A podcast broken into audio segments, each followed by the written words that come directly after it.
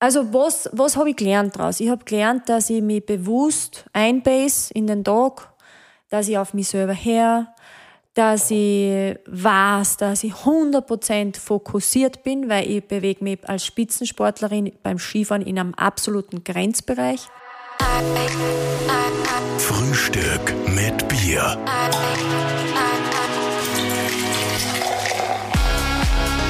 Serviert mit Gösserbier.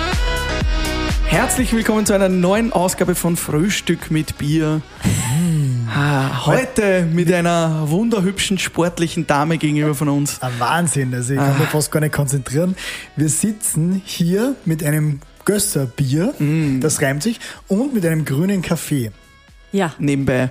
Und mit einer Dame, die, ja, was soll ich sagen, so viele Titel hat, dass ich es overlesen muss. Doppelweltmeisterin im Super-G und der Abfahrt 2011 natürlich. Sie war aber auch Dancing Star 2019. Sie ist Sängerin und die Schnapsdrossel auch die Weintraube von The Masked Singer. Und sie ist Trägerin des goldenen Verdienstzeichens der Republik Österreich. Lies Görgel, grüß dich. grüß euch, hallo. Hallo, hey, gefreut uns voll. Stoßen wir mal an mit unserem Gösser. Cheersy. Ich mit dem Kaffee, wenn euch das passt. Ja, das das, schon. steht noch daneben. Du warst ja jetzt eben gerade beim Masked Singer, der Pascal hat schon erwähnt, mit einem äh, Weintraubenkostüm. Ja. Hat das gut zu dir gepasst? Wieso habt ihr jetzt keinen Wein da eigentlich? Bist du recht eine Weinliebhaberin? Ich mag gern Wein, aber ich muss sagen, ich kenne mich nicht wirklich aus. Ich kann nur sagen, wenn er mir schmeckt, dann passt er für mich. Also So mag ich den Wein am Ich liebsten. kenne mich da gar nicht aus. Also da, Und umso nein. mehr man trinkt, umso besser schmeckt er meistens, gell? Kommt drauf an, beim Roten wird es dann irgendwann einmal so pelzig im Mund, kommt man vor, und dann ist stimmt. Ende. Ja. Da muss, man Ende dann, Gelände. da muss man dann wieder auf ein Bier umsteigen. Bier auf Wein, lass es sein. Das ist Wein dann, auf Bier, das gönn ich mir. Ja, geht auch, ja. Ähm, oder auf Gin Tonic. Mhm, stimmt, mag ich auch gern. Da bleibt man munter. Liz, wie war das? Hast du das aussuchen dürfen, das Kostüm bei der Masked Singer? Oder hast du gesagt, hey, bitte, ich brauche eine Weintrauben? Oder haben, die, oder haben die gesagt, du bist die ideale Weintraube? Wie war denn das? Äh, Eine Kombination von allem, was du gerade gesagt hast. Also es waren, es waren glaube ich noch drei Kostüme übrig und die Weintraube habe ich total lieb gefunden, gleich von Anfang an und da habe ich mich gleich gesehen und habe mir gedacht, das passt und das nehme ich. Ja. Das Witzige ist ja, ich habe mir das angeschaut von, von Anfang an und habe das erste Mal singen gehört und habe zu meiner Freundin gesagt, Liz Görgel. Na. Aber ja, sofort. Aber mir war quasi auch, also ich habe das auch ein wenig selektiv ausgewählt, weil ich habe gewusst, du singst. Ich habe gewusst, du bist nicht mehr aktive Skifahrerin, das heißt, du hast Zeit, um so ein Format zu machen. Und ich habe gewusst, es, die kommen nicht an dir vorbei. Also ich habe gewusst, ich habe schon, ich hab schon gewusst, bevor ich den Masked Singer Austria das erste Mal gesehen habe, habe ich schon gewusst, du musst da dabei sein, weil du bist prädestiniert für das Format. Also es gibt einfach keinen, der da besser reinpasst wie du. Ja, Drum- danke, das lieb. Aber bei, ich war ja bei der ersten Staffel war ich nicht dabei. Ja. Und Aber darum war es mir klar, dass du bei der zweiten dabei sein musst. Ja, aber sie haben mich, sie haben mich ja dann für The Mask Singer Hausparty gefragt. Das war ja, wie Corona, der erste Lockdown irgendwie losgegangen ist. Da haben sie sich irgendwie spontan was überlegt. Und da habe ich mitgemacht und das habe ich auch gerungen.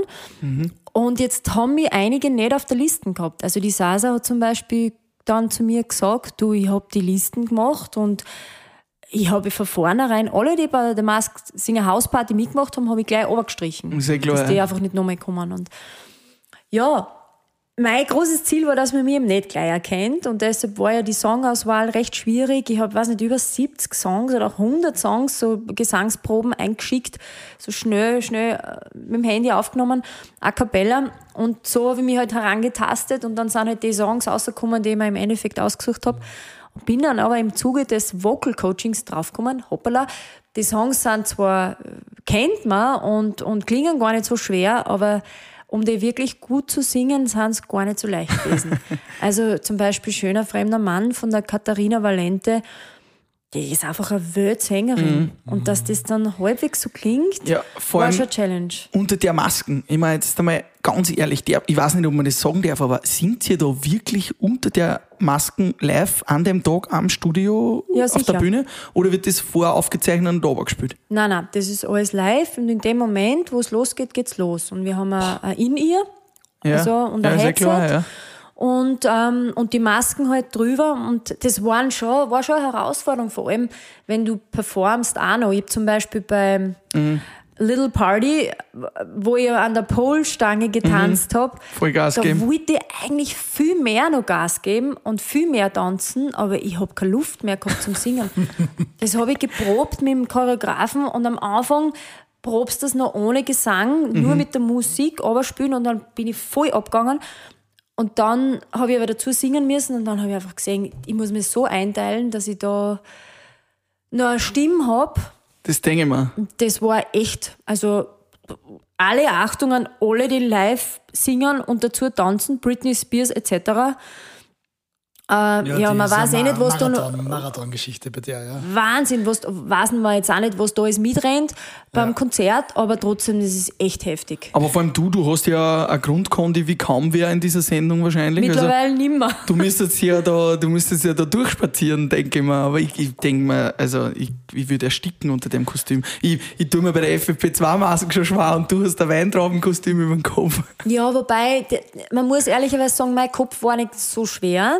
Und also das, das hat sich eh gut angefühlt. Also da hat es, glaube ich, sogar noch andere Kostüme gegeben. Die pelzigen Kostüme sind, glaube ich, dichter gewesen und, und einfach auch noch weniger Zirkulation. Also das muss man schon sagen. Da hat es schon kleine Unterschiede gegeben. Du hast ja deine Gesangskarriere ge ge begonnen mit You're the Hero. Bei der Eröffnungsfeier der WM in Garmisch-Partenkirchen hast du gesungen und hast einen Tag drauf gleich die Goldene gewonnen äh, im Super-G. Das war ja absoluter Wahnsinn. War das quasi gleich das gute Omen für, den, für die Gesangskarriere? Du, das weiß ich nicht. Das hat sich damals angeboten, die haben mich gefragt und ich habe sofort Ja gesagt, weil ich einfach immer schon gern auf der Bühne gestanden bin, schon als Kind von dem geträumt habe auch. Und mir das immer taugt hat, immer MTV geschaut und tanzen und singen und ich habe die Welt, diese Szene einfach sehr bewundert. Und ich liebe einfach auch Konzerte. Ich kann mich erinnern, ich war als Jugendliche oft bei die auch sehr Hartbradler, Geil. wenn die gespielt haben. Ich finde das einfach echt cool. Oder, oder mein Bruder bzw. dessen Freund war bei so einer Schülerband dabei. Da war ich immer wieder auch, haben so eine Grunge-Band gehabt. Also das hat mich total interessiert, immer die Szene. Und ähm, wie das dann gekommen ist, also ich habe auch selber immer im Chor gesungen in der Schule und also in der Unterstufen und in der Oberstufen, auch bei Hochzeiten und so. Und wie das Angebot gekommen ist oder die mich gefragt haben, habe ich sofort Ja gesagt. Und weil es dir- einfach so ein Herzensding für mich war und ich habe da jetzt auch gar nicht Sorge gehabt, dass ich mich da irgendwie hinder oder, oder irgendwie begrenzt für mein, für mein Rennen am nächsten Tag, sondern es war ganz klar, gut durchorganisiert. Ähm, das, der Soundcheck für die Eröffnung war damals einfach zeitgerecht. Es war echt alles gut geplant und dann war das schon machbar. Ja. Und man, du kommst mir ja vor, du, du fährst besser Ski wie er, singst besser wie er. Wie wer? Bist ja eigentlich quasi jetzt die weibliche Hansi Hinterseherin aus Österreich. oder? Ja, ich weiß nicht, ich glaube, ich habe nicht so viele Männer wie der Hansi Frauen, die ihn verehren. Und deine, deine Schuhmode ist nicht ganz so außergewöhnlich. oder? genau, also da muss ich an meinem Marken, an meinem Branding muss ich noch arbeiten. Aber war das, war das irgendwie klar für dich, dass du sagst, nach der Skikarriere mache ich eindeutig was mit Singen? Hast du das dann, weil du sagst, dass du Kleine hast, schon davon träumt, hast du das während der Skizeit schon gewusst, das wird das Ding, was ich danach mache? bist ja schon ein bisschen eine Entertainerin. Das merkt man schon. Und du warst ja irgend, du hast ja dann auch gleich bei Supertalent mitgemacht, 2018, und hast einfach nichts geschissen und hast gesagt, du machst einfach mit bei diesen Shows. Genau, Supertalent war so, dass die mich gefragt haben. Also Okay. ich habe mich nicht selber aktiv beworben und ich habe mir gedacht, warum eigentlich nicht? Und ich muss schon ehrlicherweise sagen, ich habe mir gedacht, die werden diese Thematik, Skifahrerin, Weltmeisterin, singt, also dass das eigentlich schon ein bisschen eine eigene Geschichte ist und eine Besonderheit, habe ich mir gedacht, die werden es definitiv mehr pushen, diese Tatsache. Also so quasi Talent trifft Talent. Und das ist aber in dem Fall überhaupt nicht passiert und die Geschichte ist auch definitiv ähm, für mich nicht so gut ausgegangen. Äh, die Gründe mögen, was weiß ich, keine Ahnung. Ich habe ehrlicherweise den Vertrag, den ich vorgelegt gekriegt habe, kurz bevor die Sendung losgegangen ist, unterschrieben und da waren einige Klauseln, die ich ausgestrichen habe. Also das war ein 60 Seiten Vertrag, das muss man einmal an der Stelle sagen. Und ich bin Haben sie einfach auch nicht so gut darstellen lassen? das weiß ich nicht, das glaube ich jetzt nicht, aber ich bin zumindest äh, wahrscheinlich einfach uninteressant für die gewesen, vor allem in dieser Konstellation dann. Und wenn der wenn der Dieter Bohlen sagt, er sieht in mir keine Sängerin, äh, dann ist immer die Frage, okay, das nehme ich total an, die Kritik. Die Frage ist aber, was sieht er in mir? Also was will er sehen? Und, und ich bin ja, ich bin ich und, und ich mache meine Art von Musik. Und ich bin sicher kein blondes Püppchen, das irgendein Disco-Zeugs macht, sondern ich mache halt meine Sachen. Und da, glaube ich, gibt es durchaus für mich eine Nische oder einen Bereich, wo ich sehr gut wirken kann und coole Sachen machen kann. Und das mache ich. Und da lasse ich mich jetzt eigentlich auch nicht abbringen. Genau. Und du hast uns erzählt, dein äh, Freund äh, ist auch Sänger, hauptberuflicher. Das heißt, äh, hat sich das dann natürlich auch ergeben aus dem Privatleben heraus, dass du quasi aus die Musik, also man sagt ja das Umfeld, man wird zu dem Umfeld, mit dem man sich umgibt, hast dann mit ihm quasi auch einen, einen Gesangslehrer an der Seite gehabt oder wie war das? Habt ihr da dann schon Duets gesungen und du hast gesagt, okay, jetzt gehe ich nach der Skikarriere die Gesangskarriere an? Ich muss sagen, das ist ähnlich wie bei allem anderen in meinem Leben. Beim Skifahren war es auch so, dass das meine Familie nicht gepusht hat, wobei meine Mama, äh, Traudlhecher, äh, eine grandiose Skifahrerin war. Aber die hat mich mir selbst überlassen. Das heißt, es ist aus freien Stücken entstanden. Also ich bin da in keiner Richtung irgendwie forciert worden. Und beim Chris ist es ähnlich. Der Chris ist ein grandioser Musiker, also ein super Gitarrist, Komponist, Produzent, beschäftigt sich seit 35, fast 40 Jahren mit Musik und kennt sich wirklich gut aus. Aber da war es auch so, dass ich gesagt habe, hey, ich möchte was machen, hilf mir. Und also die Initiative ist ganz klar von mir gekommen und er hat sich wahrscheinlich auch am Anfang gedacht, super, die nächste Sportlerin, die unbedingt Musik machen möchte. Ähm, aber es hat sich dann sehr schnell ausgestellt, dass das schon Sinn macht und dass sie das bei mir auch ausgeht. Und dass ich auch live singen kann und dass ich beim Servus TV, ich habe ja meinen ersten Auftritt bei meiner Abschlusspressekonferenz gehabt im Orf und habe da live gespielt und äh, das war das erste Mal sozusagen. Und dann gleich am Abend haben wir live gespielt mit In ihr beim Servus TV und, ah, und ich weiß, was die Fernsehen, die sind immer haglich, Ja, ja. ob der Ton, ob das eh passt. Und das hat gut funktioniert. Gibt es auch ein Video auf YouTube. Also ich glaube, da brauche ich mich nicht verstecken. Und ich singe einfach gern live. Ja. Ich singe überhaupt gern. Und und er hat das auch gesehen, dass das absolut passt und dass ich, und ich merke auch, dass ich mich einfach weiterentwickle. Jetzt das letzte Musikvideo, das haben wir in vier Stunden Draht und ich habe von Anfang an einfach performt und funktioniert und, und das abgeliefert, was ich halt wollte. Und, ähm, und ich merke einfach, wenn ich mit den richtigen Leuten zusammenarbeite, dann kommt da echt viel außer. Es ist schon immer die Frage des, genau des Umfelds und was das Umfeld in einem selber mobilisieren kann. Und ich freue mich drüber, weil ich bin ja generell der Meinung, dass jeder Mensch sich selbst massiv unterschätzt.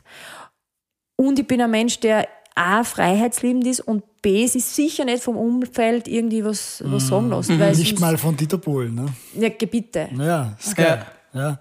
Im Gegenteil. Aber der muss ja auch sagen, was er so zum Sagen hat. das passt ist ja. ja auch Show. Auch Ja, ja. Und ist es vielleicht eine Parallele zum Sport, dass du liefern musst zu einem gewissen Zeitpunkt und das deswegen auch gelernt hast vom Sport?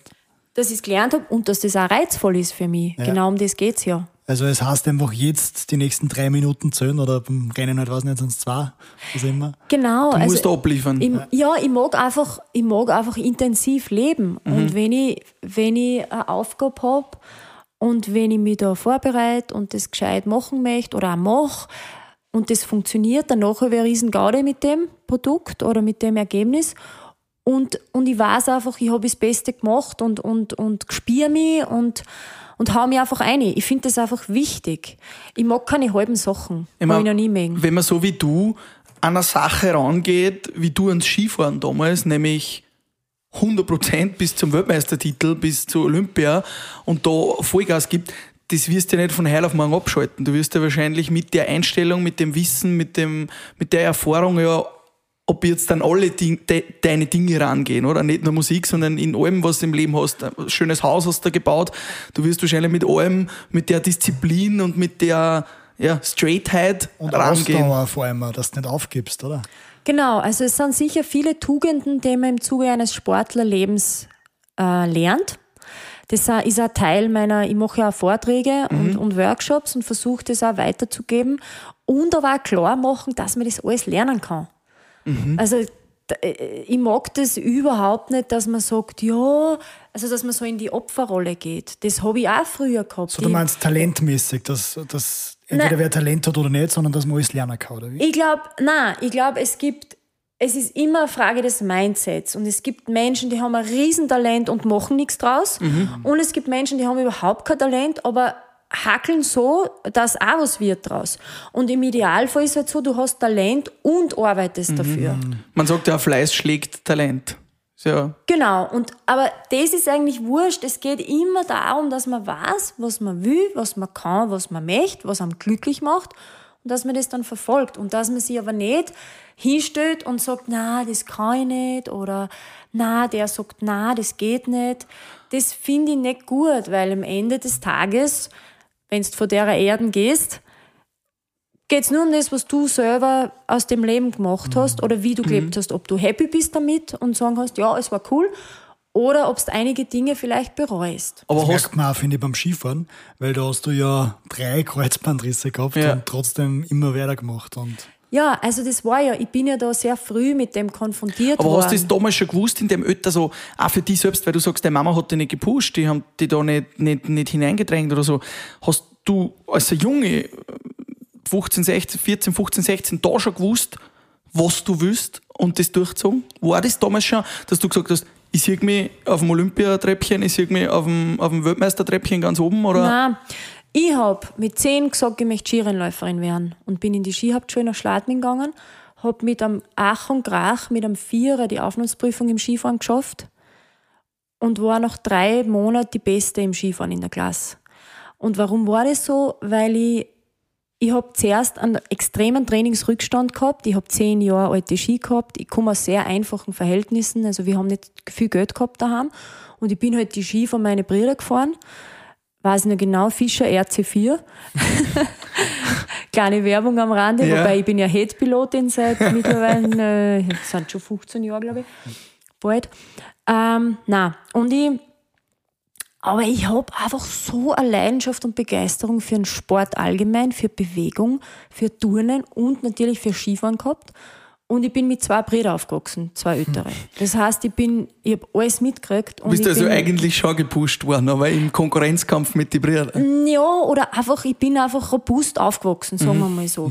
Mir ist nichts geschenkt worden. Und dann war ich da in der Schule und, und ich hab, mir ist das Herz aufgegangen. Ich hab, wir haben einen Tennisplatz gleich daneben gehabt. Das hab ja ich daheim nicht gehabt.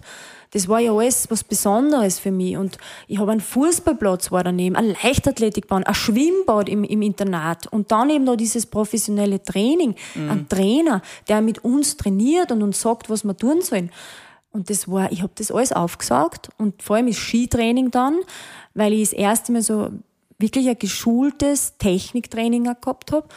Und ich habe, ich hab, wie gesagt, das so aufgesaugt und extrem schnell gelernt. Und das ist ja klar, wenn du wenig im Vorfeld zwar breit aufgestellt bist, ich war motorisch, glaube ich, sehr geschickt, aber wenn du noch nicht viel Input und noch nicht viel Techniktraining in deinem Leben gehabt hast und, du, und dann kriegst die richtigen Inhalte, dann marschierst du natürlich sofort durch. Sehr klar. Wenn du davor schon, ich habe eine Klassenkollegin von mir, die hat schon Gletschertraining gemacht und ist sehr forciert und gefördert worden, schon bevor sie in der Skihauptschule war. Die war dann schon recht gut entwickelt. Der hat sich nicht mehr viel sagen lassen, oder, oder auch Nein, nicht der, mehr. der hat natürlich nicht, nicht so große, der hat auch, also hat sich auch gut weiterentwickelt, aber er hat nicht so große Steps gemacht, also wie ich jetzt in dem Fall. Also war das so, ich bin mit zehn, ich bin dann eben die Klassenbeste gewesen und das war die nächsten vier Jahre, habe ich alles gewonnen, was du dir vorstellen kannst. Ich war inoffizielle Weltmeisterin, ich habe Tagesbestzeiten gefahren, ich war schneller wie die Buben. Und es hat geheißen, wenn ich nicht so weiter tue, bin ich mit 15, 16 im Weltcup. Und bin die neue Bröll oder was auch immer. Und dann habe ich mir mit 15 das erste Mal das Kreuzbandel gerissen beim sechsten Fiesrennen. Äh, obwohl ich, da war ich, nach dem ersten Lauf war ich 15. im Slalom und hätte am nächsten Lauf hätte ich als Erste fahren dürfen. Ich bin mit Startnummer irgendwas über 60 gefahren, war 15. und dann hätte ich, wie gesagt, als Erste fahren dürfen. Und das ist eine Riesenchance, was du was du da noch gut machen kannst. Aber im Ziel beim Abschwingen habe ich mir das Kreuzband gerissen.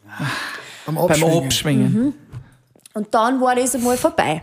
Und dann habe ich aber Hast du das gespürt... gleich gewusst in dem Moment? Nein, aber ich habe dann gleich gleich mit dem Trainer geredet, ich möchte zum besten Arzt, weil das war mir einfach wichtig. Dann bin Ja. ich gleich zum Schenk. Da hat man gewusst, zu dem Zeitpunkt, der ist da Spezialist, was Kreuzmandeln betrifft. Genau. Und dann, und ich habe aber sofort gespürt, na, das wird wieder. Ich mache da klar weiter. Und ein Jahr drauf, ein Jahr und ein paar Tage, Man, ein Jahr, weißt, ein Jahr, das klingt jetzt in der Sportlerkarriere im Nachhinein so wenig, aber ein Jahr voll durchbeißen, mit einem Hin- in Kreuzbandel wieder von vorne anfangen, mit dem Ausdauertraining wieder alles aufbauen, das ist ja schon eine gescheiter lange Zeit auch, muss man sagen. Ein Jahr ist verdammt lang. Ja, das war lang. Und dann habe ich mir wieder das Kreuzbandel gerissen. Und dann bin ich wieder im Schnee gesessen, da habe ich es mir selber abgedruckt. Beim Fahren hat es mir hinten reingedruckt in einer, Das- bei einer Welle. Das auf derselben Seite, Mhm. oder? Ja. Dasselbe. Und dann habe ich gespürt, habe ich mir gedacht, so, ist das Skifahren das Falsche für mich oder was, was sagt man das? Was heißt sehr das? klar. Das glaube ich. Aber dann habe ich sofort für mich innerlich gespürt, na, das passt. Und dann habe ich weitergemacht. Und dann habe ich mich wieder zurückgekämpft, bin ich dann auch, hab, natürlich, ich habe zwei Jahre verloren im Ja. Prinzip, aber ich war dann wieder gleich einmal vorne dabei, Europacup und habe meine Einsätze gekriegt und, und habe den Anschluss wieder super gefunden. Und dann Junioren-WM, Bronze gemacht und so weiter, war eigentlich immer top vorne dabei, zu die, habe zu den Besten gezählt und dann mit 20 bei der letzten Möglichkeit Junioren-WM wieder das Kreuzbandel gerissen. Wieder, Wieder dasselbe. dasselbe. Oder Nein, das andere. Das andere. Da denkt man sich echt, was heißt das? Was sagt man das Leben?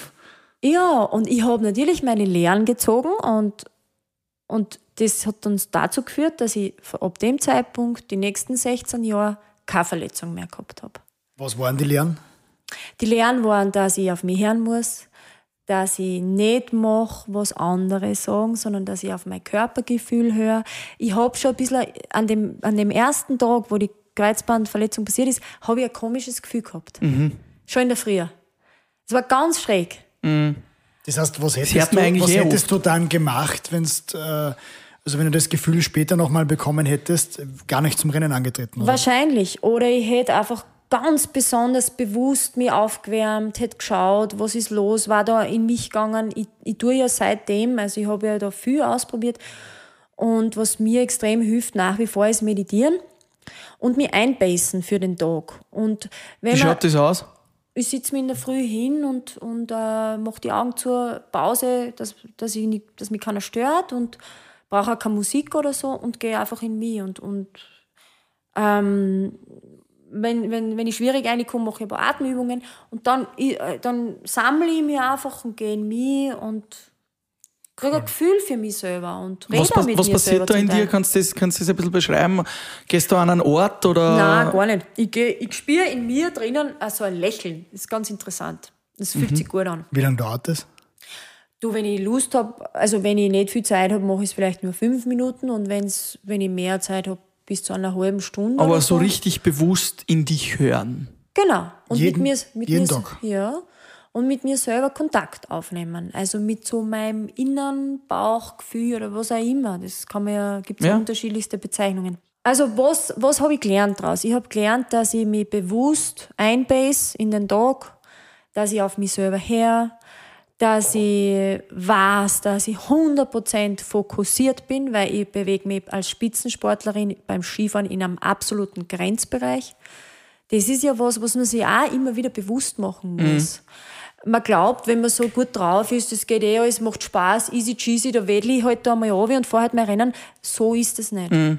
Und, und dass auch Ablenkungen, und da sprich ich jetzt gerade die neue Generation auch ein bisschen kritisch an, Handy zum Beispiel. Du glaubst ja gar nicht, wie viel Aufmerksamkeit und Fokussierung das rauben kann und man merkt es nicht einmal. Das Ja. passiert einfach so nebenbei. Plötzlich mit zwei Stunden am Handy und du checkst es gar Das nicht. ist ja Sucht eigentlich ein bisschen. Ja, aber wenn ich jetzt beim Training bin, beim Skitraining, ich habe zum Beispiel das dann immer so gemacht. Erstens habe ich mich in der Früh gut aufgewärmt, dann bin ich einmal in die Schule gefahren, ich bin ja staatlich geprüfte Skilehrerin und da habe ich einfach gelernt, was es für Tools gibt, damit man sich einmal ein gutes Gefühl aufbaut für den Ski. Und du machst ja beim Schuleschwung, machst ja dieselben Fehler wie beim Rennschwung. Ist ja genau dasselbe im Prinzip. Das ist ja ganz spannend. Und da kannst du immer wieder selber gleich korrigieren. Das heißt, ich habe immer so ein Ritual gehabt, wie ich mich gut eingroove, auf die Schneeverhältnisse einstelle, etc.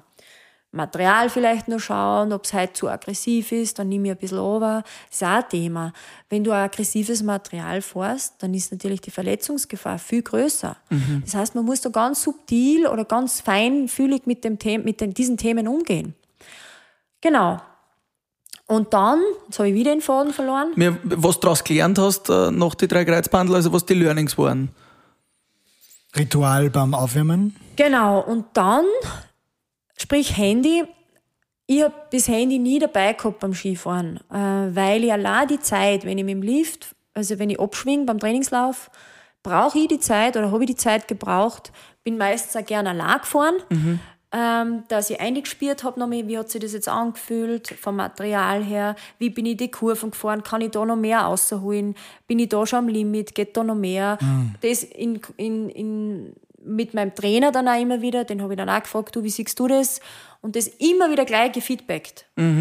Und das heißt, es ist eine intensive Auseinandersetzung mit dem Thema Skifahren an dem Trainingsvormittag. Und wenn das erledigt ist, bin ich erstens einmal miert.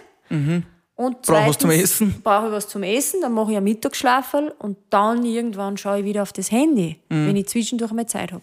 Und kann man jetzt sagen, dass quasi diese drei gerissenen Kreuzbänder auch eigentlich der Schlüssel zum Erfolg waren, dass du die braucht hast, dass du dann danach gewusst hast, was Sache ist und durchstarten hast können? Also waren die im Nachhinein vielleicht auch ein bisschen ein Segen, dass man sagt, hey, Ähm. ohne die weiß ich gar nicht, ob ich, ob ich Glaube ich nicht. Ich glaube, dass wenn ich davor schon schlau genug gewesen wäre, dass ich mir einiges der Sport hätte. Aber es war halt so und ich habe trotzdem die Lehren, die Lehren draus gezogen und habe Gott sei Dank Lehren draus gezogen und habe das trotzdem noch für mich nutzbar machen können. Ähm, aber natürlich cool ist, wenn du das nicht brauchst, wenn du wenn von außen nicht so ein Watschen brauchst, damit du auf der richtigen Spur bist. Und ja, aber es ist alles cool, so wie es ist. Und ich habe ja trotzdem, ja, ich habe viel daraus gelernt. Und vielleicht, keine Ahnung, man weiß ja nicht, was alles fürs, fürs eigene Leben bestimmt ist oder wo es hingeht oder was, was es nach dem Skifahren noch mit meinem Leben auf sich hat. Aber jetzt kann ich zumindest drüber reden und kann meine Erfahrungen weitergeben. Und das ist auch was, was mir taugt. Das heißt, ich denke mir es, es muss ja nicht jeder die gleichen Fehler machen. Und ich würde gern auch den Heranwachsenden sagen, hey, macht's das so und so. Und dann müsst ihr nicht den gleichen Plätzchen nochmal machen. Aber kommen da nicht dann auch andere, jetzt junge Skifahrer aus dem Kader zu dir und sagen, hey Lies, bitte hilf mir. Ich meine, eigentlich müsste da doch jeder, der was jetzt in Stamm in die Schule geht oder ja, 15 ist und, und da irgendwie am Sprung ist, was du warst, müsste dir ja dir die dir einreihen und müsste sagen, hey Lies, wie hast du das damals gemacht, wie kannst du deine Fehler lernen? Ist das so oder eher nicht?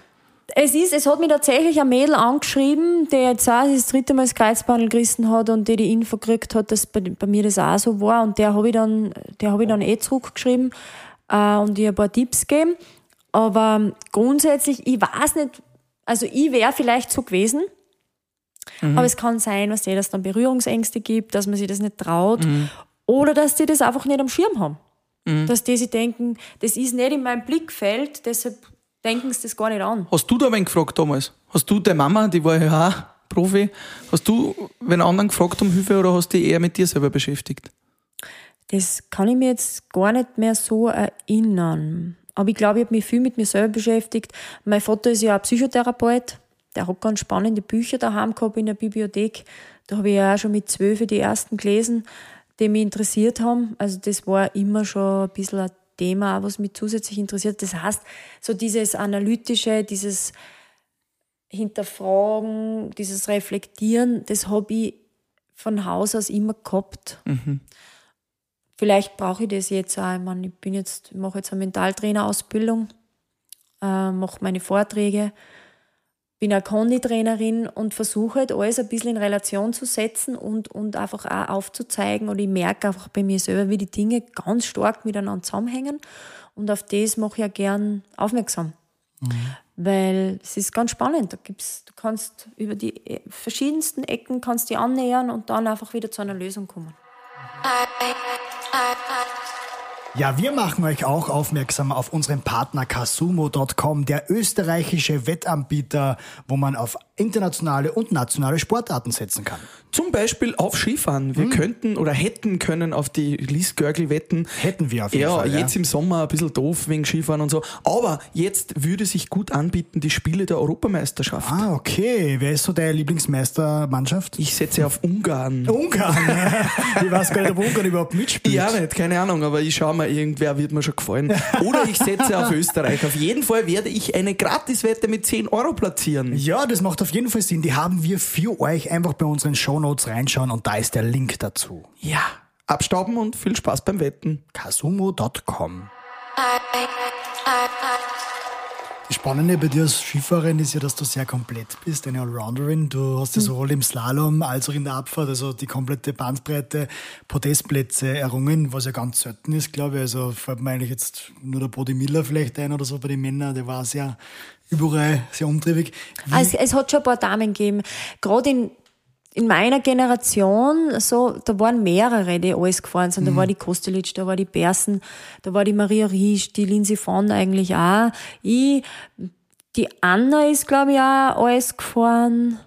Weiß jetzt nicht, ob die im Slalom ein Podest gehabt hat, aber ja, also das war damals noch mehr. Okay. Und ich glaube, die Renate auch, die Götschel. was hat dir am meisten taugt von diesen von diese Bewerbe? Je Ja, nachdem, wie, Technische wie, wie was? in Form war.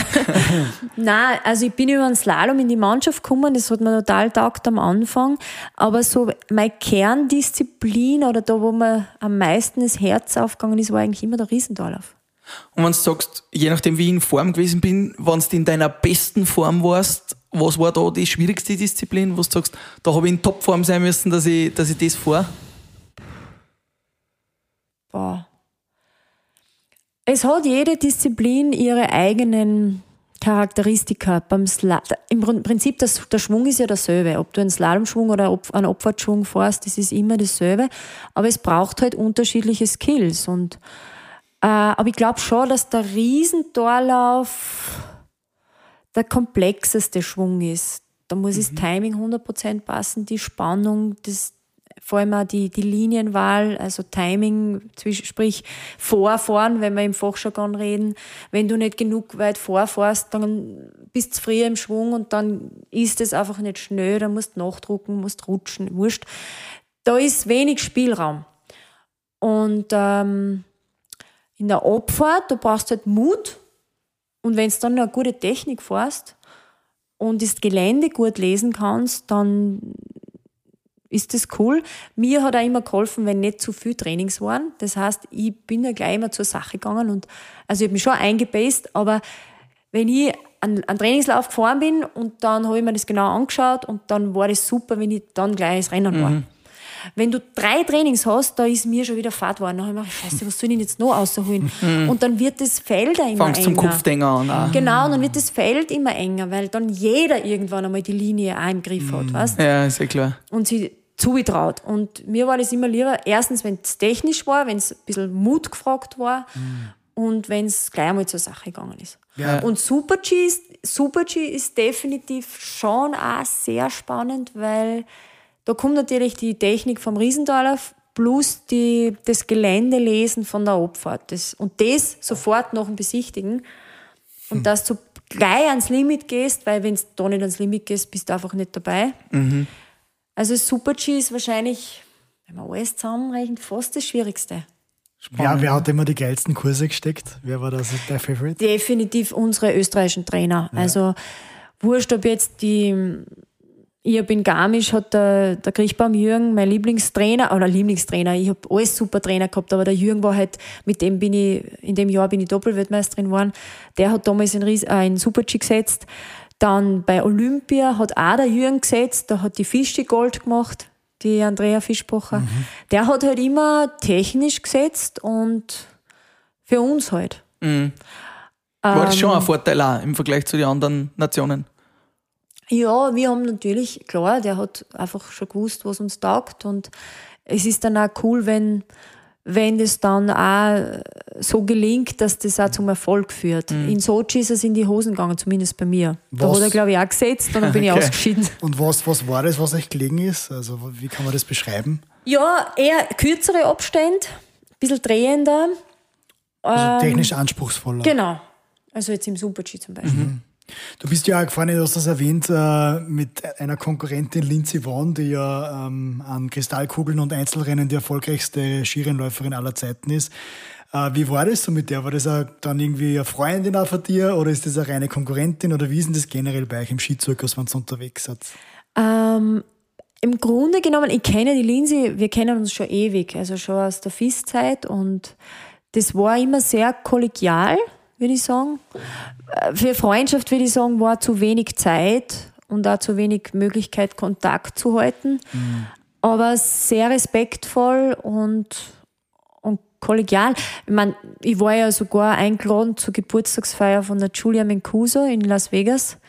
Cool. Da war ich dann mit ihr, also ich war dabei, da war die Resi Stiegler, Stiegler und also ich habe mich mit den Army-Mädels immer ganz gut verstanden und Wie feiern die Geburtstag in Las Vegas? ja, der 21. Geburtstag in Las Vegas, Oh yeah. kann man sich vorstellen, wie das war. Es war so ein bisschen wie Hangover, oder?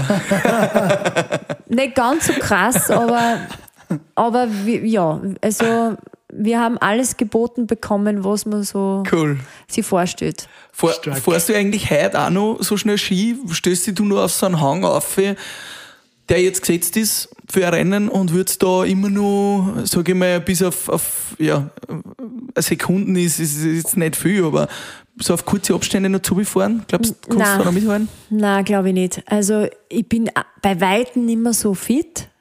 Das, und das, das muss man einfach klar anerkennen. Und der Körper merkt sofort, ich meine, wenn ich, wenn ich zwischen vier und sechs Stunden am Tag trainiere, dann muss ja das irgendeine Auswirkung haben. Ja. Und das mache ich jetzt nicht mehr. Dementsprechend bin ich einfach nicht mehr so in Form. Ich habe nicht mehr so viel Kraft, ich habe nicht mehr so einen Oberschenkelumfang. Ähm, Aber du hast jetzt viel mehr mentales Wissen, oder nicht? Wird das nicht schon ein, aber das ist ja, du brauchst ja trotzdem deine Karosserie, um zu funktionieren. Das gehört ja alles zusammen. Und ähm, ich glaube schon von der Grundtechnik, dass alles, das passt alles, klar.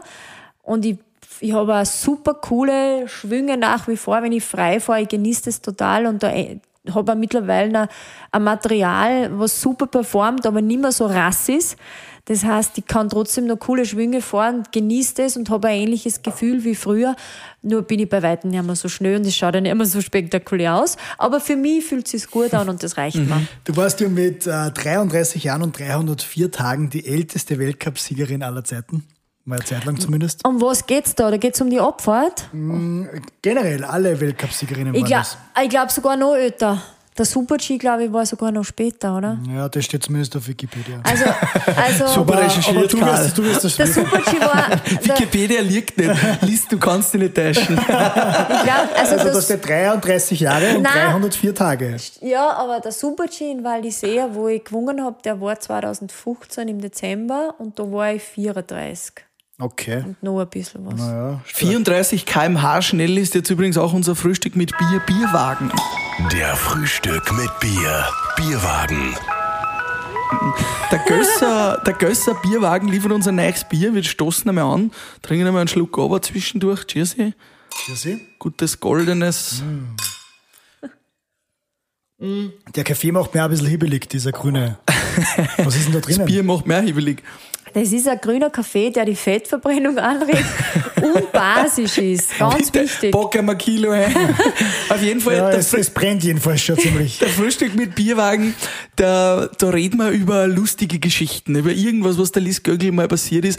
Da habe ich ein Ähm, paar. ja, sagen wir so Jugendsünden, Rauschgeschichten. Zum Beispiel in Las Vegas Erste beim- Liebe. Irgendwas, was du sagst, das ist eine Geschichte, die würde ich normalerweise nicht erzählen, aber weil es ihr seid, äh, mache ich das. Da Gibt's, bin ich jetzt gar nicht vorbereitet. Nein, das eh wir eh. uns. Das ist, Ja, ja, ja, ja. du hast eh Zeit, also für die, für die wie zu Hause.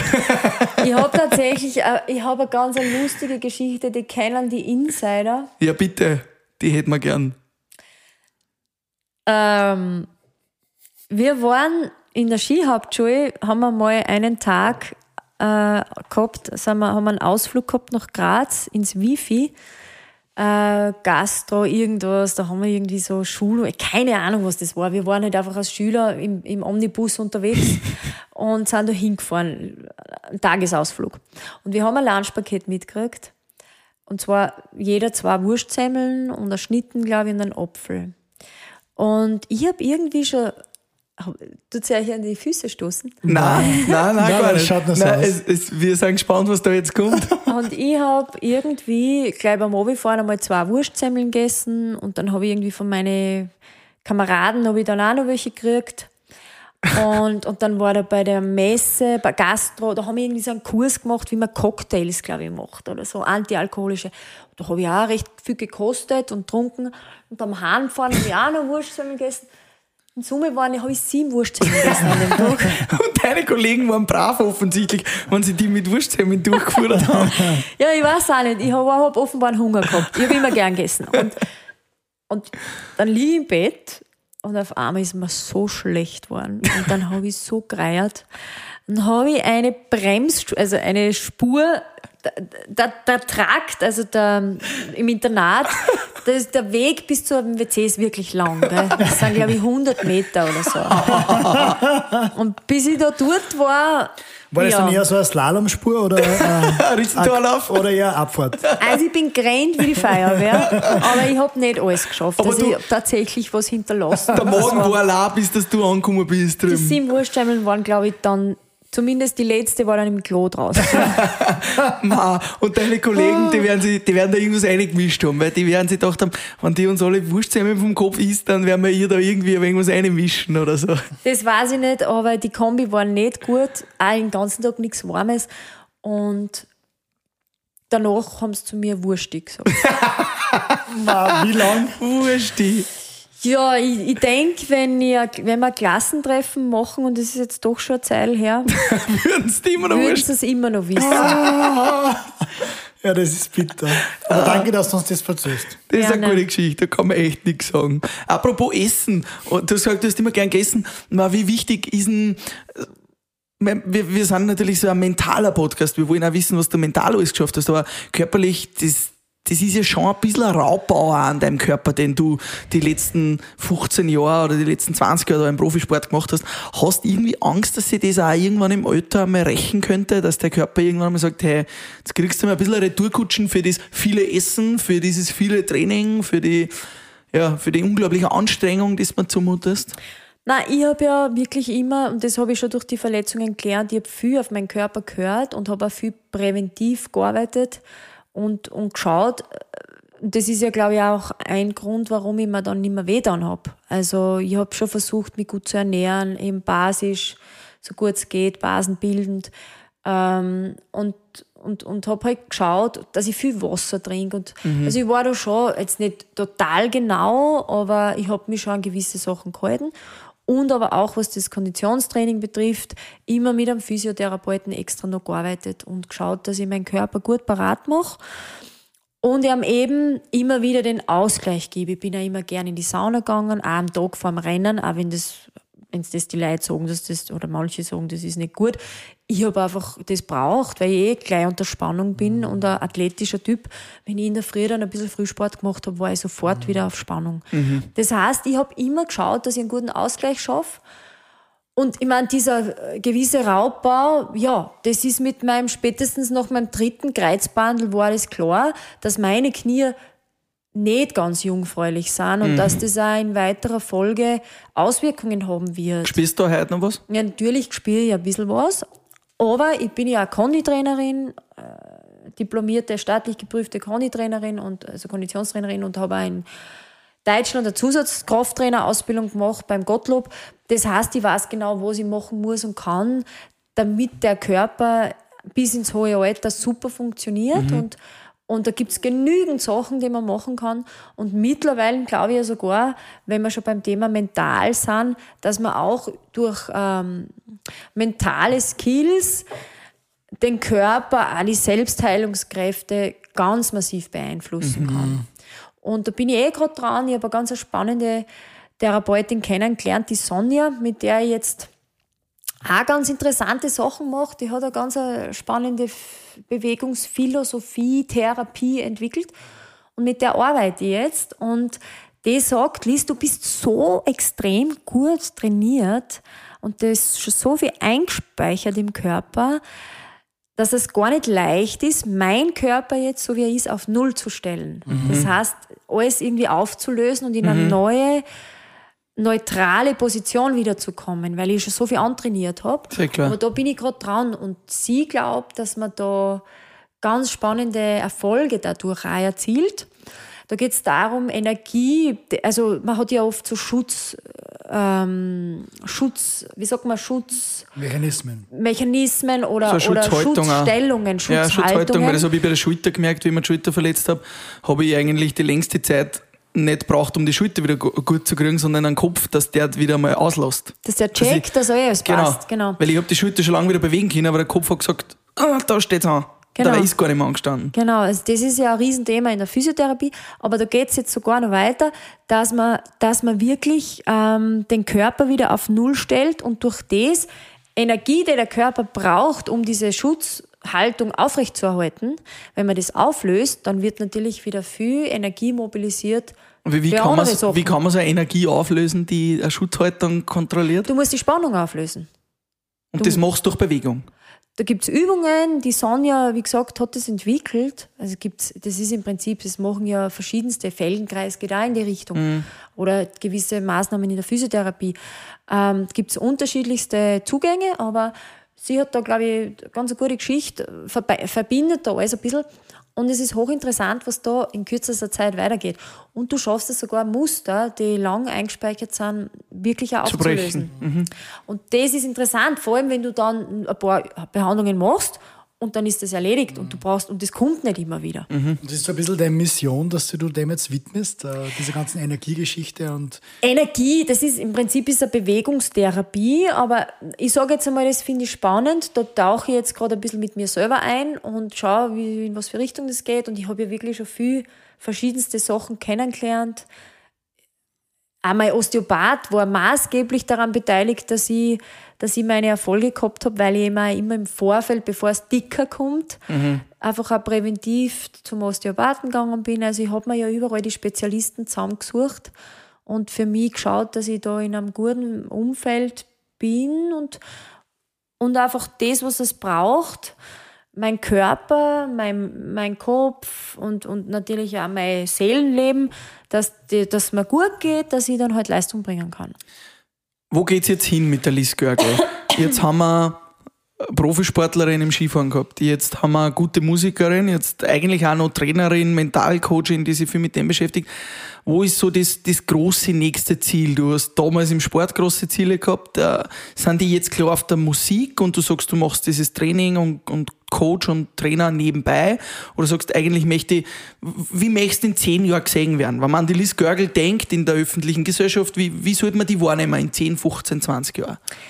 Als nächste, als nächste äh, Helene Fischer? Oder? Nein, nein, als Helene Fischer sehe ich mich nicht. Aber weiß ich nicht, ich bin, ich genieße oder ich gönne mir den Luxus, es nicht zu definieren. Das ist jetzt für mich auch ein neuer Zugang. Ich habe ein Leben lang immer fokussiert. Ich habe gewusst, mit zehn, ich mache das und das und das habe ich durchgezogen. Und ich genieße diese Freiheit, jetzt einmal zu sagen, ich warte und schaue jetzt mal, was das Leben so bietet. Und das ist total cool. du machst, was dir Spaß macht. Ich mache, was mir Spaß macht. Ich habe die, ich hab die Möglichkeit, dass ich machen darf, was mir Spaß macht. Da bin ich sehr dankbar. Das war für mich auch immer ganz wichtig, dass ich, dass ich so abschließe mit dem Skifahren, dass ich danach machen kann, was ich will. Und dass ich dem nicht mehr nachhänge, dass das für mich passt und dass ein neuer Lebensabschnitt losgeht. Aber trotzdem ich natürlich meine Vergangenheit, das ist das, was mich gemacht hat zu dem, was ich heute bin, äh, die trage ich immer in mir weiter und, und die versuche ich auch nutzbar zu machen. Aber ich glaube, es gibt im Leben noch so viel mehr. Und ich habe von klein auf immer sehr viele Interessen gehabt. Äh, Innenarchitektur, Singen, Kultur, Musik. Jetzt mache ich Vorträge, Workshops. Ähm, Also du begrenzt dich jetzt einfach nicht, du sagst, ich probiere jetzt einfach aus, was man taugt. ich mache das, was ich gut kann. Also da gibt es schon eine Eingrenzung, aber ich merke einfach, wo meine Interessen und Leidenschaften hingehen. Und es, ich bin jetzt schon in einem Bereich, also jetzt habe ich drei Jahre wirklich viel probiert, habe die Zeit gehabt, auch Dancing Stars zu machen. Das war für mich ein Riesentraum und einmal professionell zu tanzen. Ich wollte ja immer Musical machen. Wenn ich Skifahrerin geworden wäre, war ich sehr gerne in so eine Akademie gegangen. Ich habe mit, mit 15, 16 bin ich in Delfs vorbeigegangen, da hat es so eine Privatschule gegeben und ich habe da immer reingeschaut und habe gedacht, "Ma, wie geil ist das? Die machen Modern Dance, die machen Jazz Dance, die singen, die haben Schauspiel. Das hätte mir immer voll taugt. Also die Bühne, die reizt dir und die taugt Ja, oder der Ausdruck auch. Ich, ich bewundere das einfach und das begeistert mich. Das heißt, es gibt so viele Dinge, die mich interessieren und ich finde das Leben so facettenreich. Jetzt habe ich nur eine privatere Frage. Wir sitzen da in einem wunderschönen Haus. Dein Mann kommt bald nach Hause. ähm, du hast sehr, Findet dann zwei Typen bei dir? genau, du hast sehr viele Pläne in deinem Leben.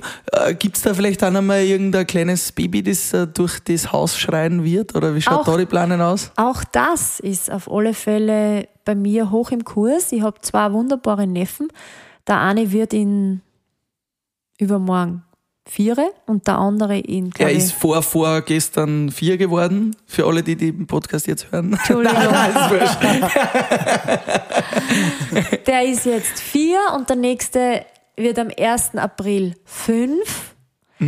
Das heißt, ich kriege das live mit, wie, das, wie, kind, wie cool Kinder sind. Das ist so geil. Also das ist für dich schon noch was, was du sagst, das, das kann ich mir gut vorstellen. Ja, mittlerweile, also ich habe jetzt nach dem Skifahren ein bisschen braucht, um mich selbst noch ein bisschen zu finden und zu ordnen. Aber mittlerweile, glaube ich, kann ich mir das sehr gut vorstellen. Und, und das ist sicher eine Riesenaufgabe. Boah, ein Wahnsinn.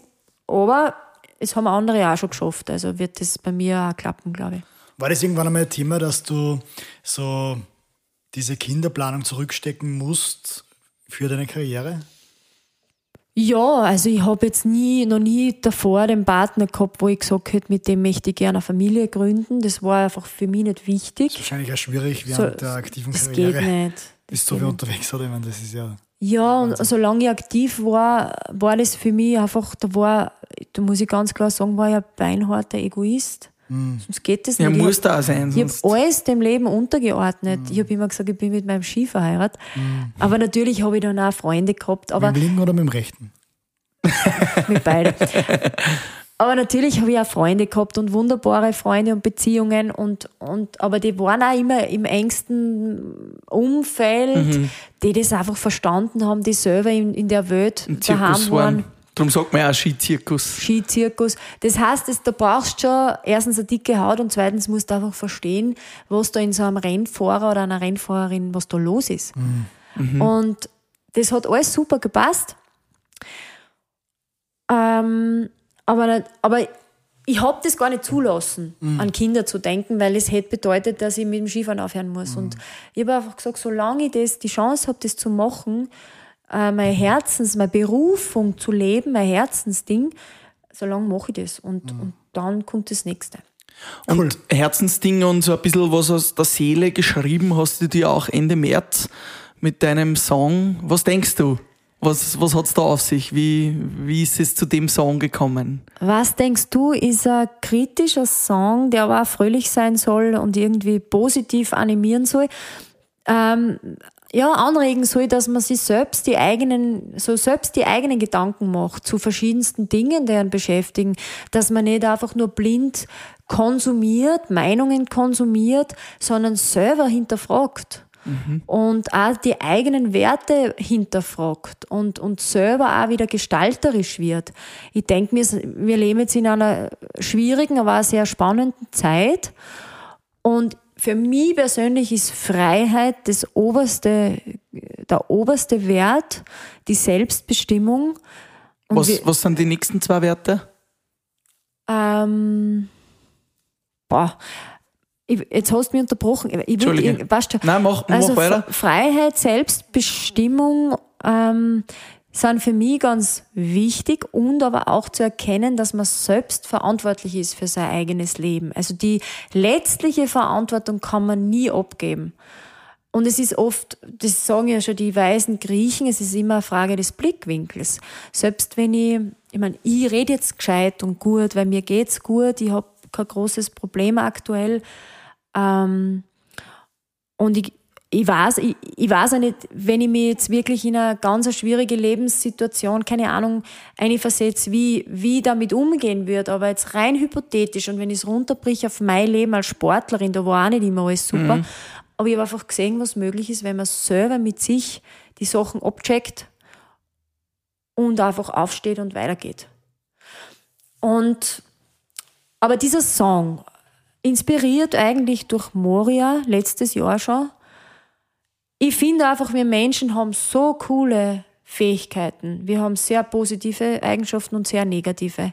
Und ich wünsche mir einfach, dass mehr die positiven rauskommen und dass wir endlich einsehen, dass wir alle da nur gemeinsam durchkommen durch mhm. die ganze Geschichte und dass man niemanden was zneidig sein muss, dass jeder genug Platz hat auf der Welt und dass ich, wenn ich so ein kleines Kind im Dreck sehe, da kann ich nur blären, da muss ich auf der, auf der Stelle zum Rehren anfangen, weil mir das so weh tut. Mhm. Und, und ich kann es nicht verstehen, dass es Entscheidungsträger gibt, die auch an der Macht sind, wo das Gewissen so wenig vorhanden ist. Mhm. Also Werte, Menschlichkeit, äh, miteinander, das Gute im Menschen forcieren und ähm, Platz jeder Mensch braucht Platz und jeder Mensch hat auch Platz verdient und ich bin 100%, davon überzeugt, 100 davon überzeugt, dass genügend Platz für jeden da ist. Mhm. Braucht man niemanden, braucht man keine Angst haben, dass einem irgendwer was nimmt. Und so dieses Bewusstsein wäre schön, weil wenn jeder das Bewusstsein hätte, dann hätte man echt den Himmel auf Erden. Mhm. Schöne Abschlussworte und ich würde auch sagen, wir horchen uns den Song dann nachher gleich an, nach, nach dem Bier-Rap. Genau, den ja. spielen wir euch jetzt gleich am Anschluss noch. Und der Bier-Rap, da fragen wir mal kurze Fragen, kurze Antworten. Bier-Word-Rap. Bei dieser Abfahrt hatte ich auch die Muffen voll, die Hosen voll. das erste Mal, wie ich in Beaver Creek besichtigt habe. Und wie ist das dann ausgegangen, die Abfahrt? Ist die, ist die so, so arg oder was? Ist die Beaver Creek die Streif der, der Damen? Äh, nein, aber das fällt mir jetzt spontan ein, weil da war ich ganz geflasht. Also es hat mehrere Abfahrten gegeben, mhm. aber Beaver Creek fällt mir jetzt ein. Und Beaver Creek, was bin ich da geworden? Bei der WM 5. bin ich dann geworden. Also es war, war gut. Ähm, es heißt Kirchheim ist auch eine heftige Opfer zum Beispiel. Aber du musst echt ohne Rücksicht auf Verluste abpressen, oder? Da du musst, musst echt, du musst den Sichern ausschalten quasi. Es war Garmisch heftig oder, oder, oder Zauchensee, der, gleich der Hot Air, der Hot Air beziehungsweise der Startschuss. Da gibt es schon mehrere Stellen. Mhm. Aber Beaver Creek fällt mir jetzt ein, weil das war neu, da sind wir davor noch nie gefahren. Und dann stehst du bei der Besichtigung, da bei der Startkurve und denkst, da, alter Oder Lenzer Heide ist auch so eine Passage. Jetzt, wo das Finale war. Da, da der Steilhang, da denkst du, bist du deppert, wie soll sich das ausgehen? Aber es geht. Ähm, gegen wen, lebendig oder schon verstorben, gegen wen würdest du nochmal gerne eine Abfahrt fahren? Wer wäre so deine Traumkonkurrentin am Skihang? Die Petra Kronberger. Mhm. Ich schätze sie sehr, ich mag sie sehr gern. Sie ist ein wunderbarer Mensch und die hat viel zu früh aufgehört. Ähm, aber für sie hat es schon passt. Mhm. Das schönste Bergpanorama oder das schönste, der schönste Berg, auf dem du warst? Warst du irrsinnig auf, auf irrsinnig vielen? Boah, schwierig. Gibt es sowas? Auf dem Mödlinger Hausberg. Ja. ist auch schön, aber, aber da gibt es Höheres und Schöneres noch. Ähm, ich liebe den Hochschwab, das ist eigentlich so mein Hausberg, wo ich aufgewachsen bin. Mhm. Wo man als Kinder, da bin ich mit sechs Jahren schon aufgegangen. Das ist eine Tagestour. Mhm. Da, der ist für mich ganz besonders. Wenn ich jetzt, da habe ich viele Kindheitserinnerungen, aber es gibt, es gibt so viele geile Berge. Also Whistler Mountain oder. Wie, wie ist das dann Aspen. eigentlich? Das hätte mich eh noch interessiert. Nichts gegen Wien, aber du bist da Skifahrerin gewesen kannst du ohne Berge, jetzt bist du in der Nähe von Wien, in, in Mödling und vermisst du nicht manchmal auch ein bisschen da die Berge da drin irgendwo?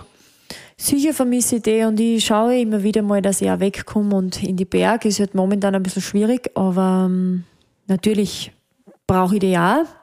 Aber ich habe immer schon gesagt, schon als kleines Mädel oder Jugendliche, ich möchte irgendwann einmal in Wien leben. Okay. Also auch dieses Multikulti, die große, schöne Stadt. Ich finde, find Wien ist so schön. Äh, die ganzen architektonischen Gebäude. Und ja, also das ist so cool. Jetzt mal, wenn ich in die Stadt reinfahre, denke ich, wow, wie geil Aber möchtest du da alt werden? Oder sagst du, irgendwann brauche ich schon wieder mal Almhitten irgendwo in Tirol oder so?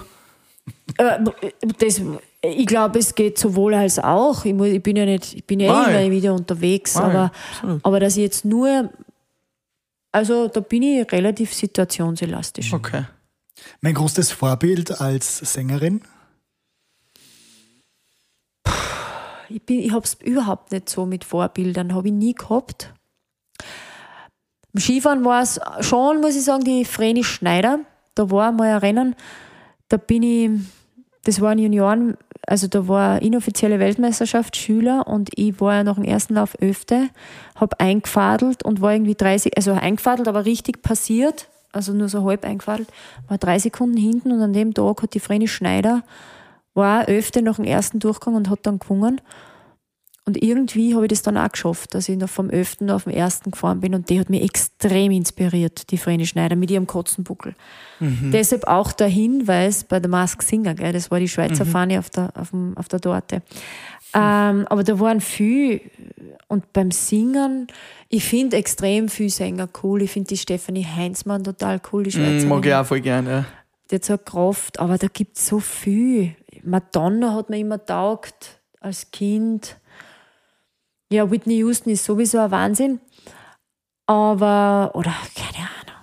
Die, Oh ja. Das sind eh schon ein paar gute. ja, ja, aber das ist jetzt nicht ein Vorbild, weil ich singe nicht wie die, um Ja. das geht's gar nicht. Aber es gibt, es gibt auch in der Musik einfach extrem, überall extrem, extrem tolle Persönlichkeiten. Toll. Und abschließend, mit welcher dieser wunderbaren Persönlichkeiten hättest du gerne mal ein Frühstück mit Bier? Ich würde Wen würdest du einladen da zu dir am Tisch, wenn du das aussuchen könntest? ich würd gern mit dem El Gore mal reden. El Gore. Ja, gar haben wir noch nie gehabt. Wow. Normal ist immer Standardantwort Barack Obama, aber El Gore. Ja, den hätte ich vielleicht jetzt auch gesagt, aber El Gore, weil dem das Klima und, und Naturthema so am Schon Herzen relativ liegt. bald im Vergleich, ja. Und der hat vor 15 Jahren schon den Ja. in, Ja, die stimmt. Inconvenient Truth, den Film, ausgebracht. Und wenn du den siehst, da gibt es eigentlich keine Diskussion Ja. mehr. Und ich frage mich, warum wir heute immer noch über dieselben Sachen reden Das und noch nichts passiert ist. Eigentlich das Unglaubliche, gell? Also das, immer wenn man sich sowas anschaut, denkt man sich, wie kann es eigentlich sein, dass das noch immer so ist? Ja, es ist halt, es sind natürlich Systeme. genau. Es ist Systeme, die sie natürlich erhalten wollen, weil viel Kohle dahinter steckt. Mhm. Nur letztlich denke ich mir immer, okay, die Rechnung, das geht sie alles zusammen nicht aus. Weil wir kennen, also wenn die Erden sich noch ein bisschen erwärmt, dann ist Ende Gelände. Mhm. Und wir haben so viele gescheite Wissenschaftler, die wissen das alle. Und dass, dass das so, wir haben seit 200, 300 Jahren, entwickeln wir uns in die Richtung Profit, Profit, Profit, Wohlstand, äh, Lebensstandard, äh, Bequemlichkeit etc. Aber jetzt sehen wir ja eh, dass das auch nicht glücklich macht. Das sehen wir. Das ist, wir haben es echt am Tablett präsentiert. Was macht uns glücklich? Jetzt ist Corona, jetzt sind wir so eingeschränkt. Was macht euch glücklich? Das würde mich jetzt auch mal interessieren. Mich? Ja, Sport. Sport. Kitesurfen, Surfen in der Welle in Ebensee, Skifahren, also Snowboarden war jetzt gerade richtig viel. ja, gell? Also, ich liebe es. also alles, was mit am Board, ich bin nicht auf einem Schießen, äh, auf zwei Schießen, ich bin alles, was auf einem Bredel ist, liebe Ist ich. daheim. Ich war gerade so viel Snowboarden, weil ich mir letztes Jahr die Schulter gebrochen und ich hab so viel Snowboarden da heuer wie noch nie zuvor. War Mhm. so viel am Berg und das war für mich, ich hab, ich hab so viel Tiefschneehänge heuer erwischt und so viel, geil. so viel Powder. Ich bin so bald aufgestanden, damit ich den besten Powder erwischt und habe die besten Powdertage des Jahres erwischt mit Freund. Und wenn's mit einem Speisel da durch so einen Powderhang runterfährst, da gibt's eigentlich nichts Geileres. Okay, und bei dir? Ich höre jetzt mehr nach Harald Junke, ähm, keine Termine und leicht einen Sitz. Ja, ist doch super. Ist für mich die Definition des puren Glücks. Nein, einfach Spaß und das machen, was mir Spaß macht, aber das darf ich, Gott sei Dank. Meistens. Ja, aber das ist ja jetzt gar nicht so kompliziert Absolut. eigentlich. Überhaupt nicht. Also, und, und, Und ich glaube, was uns auch Spaß macht, ist mit spannenden Leuten spannende Gespräche drüber führen. Ja, ein bisschen spintisieren. Genau. Ich war wird halt zum Beispiel Radl fahren. Äh, Und du hast einen Botschen gehabt? Und ich habe einen Botschen gehabt. ich habe danach aber die Steier auch noch gemacht. Also, Ah, okay. Nein, aber ich war Radl fahren Brav. und ich habe mir gedacht, wie geil ist das, dass ich jetzt da auf dem Rennradl sitzen darf und die Sonne mir ins Gesicht scheint und ich einfach nur mich bewegen darf. Und Voll. also es gibt für mich ganz klar ist auch rausgekommen, es ist Sport, es ist was Gutes zum Essen, es ist feine Gespräche und Kontakt mit meinem engsten Umfeld. Und natürlich wäre es cool, wenn man dann einmal wieder auf ein Konzert gehen kann oder einfach Kultur und Kunst genießen kann. Aber ja, dann sind wir und gesund sein, okay. Voll. Aber das war's. Und So einfach ist. ja. So einfach ist. Und mit Freunden wieder Und in der mal. Natur sein, in einer gesunden Natur. Wenn ich irgendwo ein Papier am Boden liege, liegen sehe, denke ich mir, warum? Ja, Warum? Wieso kann man das nicht einfach mitnehmen und im Mistgabel hauen? Ja, das verstehe ich nicht. Und mit Freunden wieder mal auf ein gutes Bier zusammensitzen, auf Ja. ein gutes Gösserbier und sich eine Folge Das Frühstück mit müsst ihr Bier natürlich anhören. jetzt an dieser Stelle sagen. Eh. Liz, wir sagen vielen, vielen Dank, dass du dabei warst bei Frühstück mit Bier. Es war richtig, richtig cool. Es hat uns gescheit gefreut. Und ich hoffe, wir sehen uns bald wieder in ja, so einer netten Umgebung wie heute. Danke. Ich habe mich auch total gefreut. Es war total schön und entspannt mit euch zu quatschen und ja, auf irgendwann wieder mal. Ja, und jetzt hören wir den neuen Song. Genau, du darfst ihn gerne noch ankündigen. Was denkst du? Interessiert mich, was du denkst. Was denkst du? Was ist das, was du fühlst? Das, was du wirklich fühlst? Was denkst du? Lass dich nicht drauf ein, dass du das Spiel von jemand anderem spielst. Mach dir dein eigenes Bild, lass dir nichts erzählen. Hör nur auf dein Bauchgefühl. Was denkst du?